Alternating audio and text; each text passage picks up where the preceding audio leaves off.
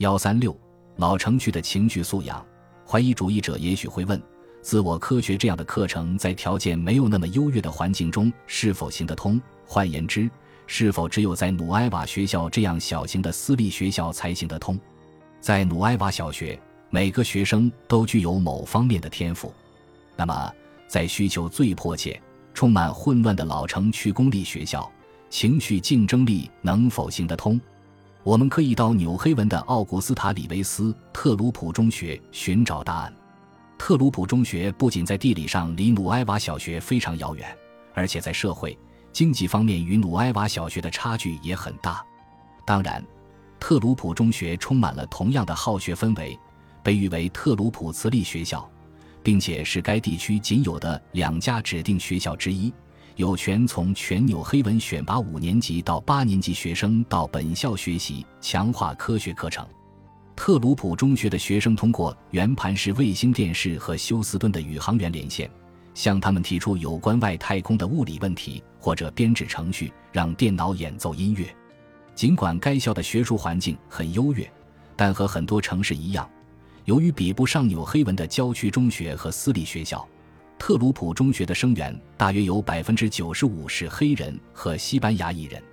特鲁普中学离耶鲁大学只有几个街区的距离，但俨然是冰火两重天。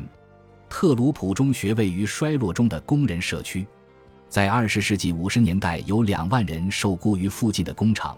包括奥林炼铜厂和温彻斯特兵工厂等，现在这些工厂所提供的工作岗位已萎缩到三千人以下，当地家庭的经济状况随之每况愈下。纽黑文和新英格兰州的很多工业城市一样，深陷贫困、毒品和暴力的泥潭。为了解决纽黑文迫在眉睫的危机，二十世纪八十年代，一群耶鲁大学的心理学家和教育人士发起了社交竞争力项目。该项目课程的覆盖范围基本上与努埃瓦小学的自我科学课程一致，不过在特鲁普中学，项目话题与日常生活的联系通常更加直接和真实。在八年级的性教育课上，学生学习如何进行个人决策，避免感染艾滋病等疾病，这就不仅仅是一种学业练习了。纽黑文妇女感染艾滋病的比例在全美是最高的。特鲁普中学很多学生的母亲患有艾滋病，有些学生本身也染上了艾滋病。尽管开设了强化课程，特鲁普中学的学生还是要和所有老城区问题进行斗争。很多学生的家庭环境非常混乱，甚至恐怖，他们有时候无法上学。和纽黑文所有的学校一样，特鲁普中学迎接来访者最醒目的标志是一个常见的黄色钻石形交通标志。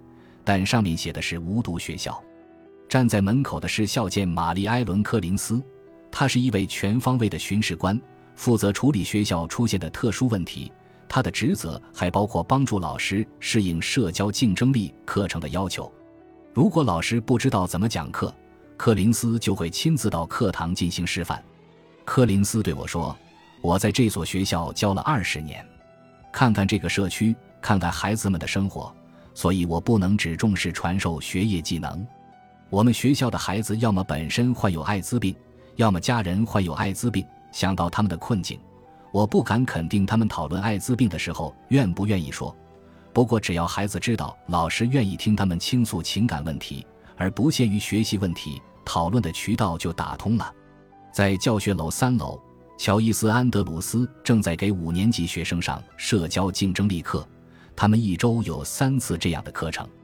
安德鲁斯和所有五年级老师一样，参加了暑假特别培训班，学习怎样教好这门课程。他对这门课充满了热情，很自然地与学生探讨社交竞争力的话题。当天的内容是识别和准确陈述感受，更好地辨别各种不同的感受。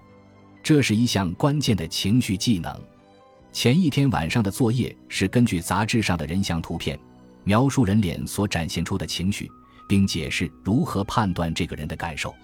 安德鲁斯收完作业之后，在白板上列出悲伤、担忧、兴奋、幸福等感受，与在座的十八个学生展开快速问答。